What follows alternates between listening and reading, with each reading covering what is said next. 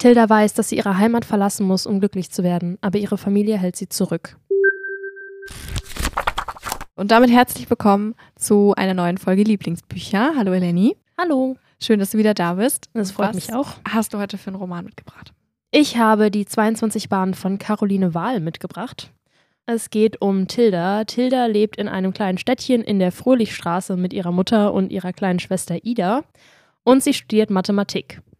Sie weiß schon sehr lange, dass sie eigentlich das Städtchen, in dem sie lebt, verlassen möchte, um irgendwo anders glücklich zu werden. Ihre Freunde sind alle schon längst nach Amsterdam oder Berlin abgehauen und sie fühlt sich da so ein bisschen verloren. Aus welchem Grund bleibt sie da als Einzige zurück? Ihre Mutter ist alkoholkrank und sie hat eben Angst um ihre kleine Schwester, die jetzt gerade frisch in die fünfte Klasse kommt. Sie geht eben davon aus, dass Ida sich dagegen nicht wehren kann. Ihre Mutter hat dann eben sehr impulsive Ausbrüche und wird manchmal auch gewalttätig und sie hat eben dieses Bedürfnis, sie zu beschützen. Und sie bekommt jetzt relativ am Anfang des Romans aber von ihrem Professor eine Promotionsstelle in Aussicht gestellt. Dazu müsste sie aber weggehen. Und es wäre dann zu weit weg, um sozusagen auch noch Kontakt zu der Schwester haben oder da irgendwie mit, mit aufzupassen.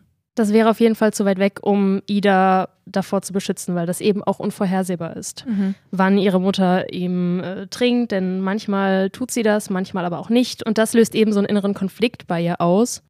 Sie regt sich eben immer ab, indem sie ins Schwimmbad geht und ihre 22 Bahnen schwimmt. Und irgendwann begegnet sie dort eben Viktor, der eben auch 22 Bahnen schwimmt und er fällt ihr sofort auf, denn er ist der Bruder eines verstorbenen Freundes von ihr. Und er ist ihm wie aus dem Gesicht geschnitten und die beiden fangen an miteinander zu reden und beide haben so ihr Päckchen zu tragen. Das heißt, es harmoniert nicht perfekt, aber da ist einfach so eine was ganz Spezielles in der Luft und dadurch kommen sie sich halt immer näher und er ist sozusagen auch eine Stütze in dieser relativ schweren Zeit, wo sie eben diese schwere Entscheidung treffen muss. Und wird es dann zu einer Liebesgeschichte oder ist es mehr einfach so eine, so eine Freundschaft oder man weiß es nicht genau? Also ich würde schon sagen, es ist eine Liebesgeschichte. Also da funkt es schon sehr. Wie hat dir das Buch gefallen? Ist es trotzdem so, dass man irgendwie das gut lesen kann und am Ende dann da mit einem besseren Gefühl rausgeht? Oder? Es hat auf jeden Fall eine bedrückende Stimmung zum Teil, aber sprachlich ist es sehr einfach, sage ich mal. Und es ist nicht schwer gewesen, da durchzukommen. Es hat mich jetzt auch nicht so extrem runtergezogen, weil es doch immer wieder Momente gibt, die einfach schön sind. So sehr melancholische Momente einfach, die dann nicht unbedingt trostlos wirken, sondern halt irgendwas Schönes auch an sich haben. Und deswegen hat mich das schon sehr begeistert und auch berührt. Also ist die Geschichte dann auch eher hoffnungsvoll erzählt. Ja, besonders schön fand ich eben diese rührende Schwesterliebe zwischen Tilda und äh, ihrer Schwester Ida. Die haben eine ganz besondere Verbindung und es war sehr herzerwärmend und einfach schön.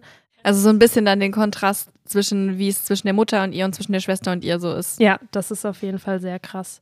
Die Beziehung zu ihrer Mutter ist natürlich auch sehr interessant, wie ihre Mutter sie immer und immer wieder enttäuscht, aber trotzdem diese Liebe zur Mutter eben da ist und das alles andere als eindimensional.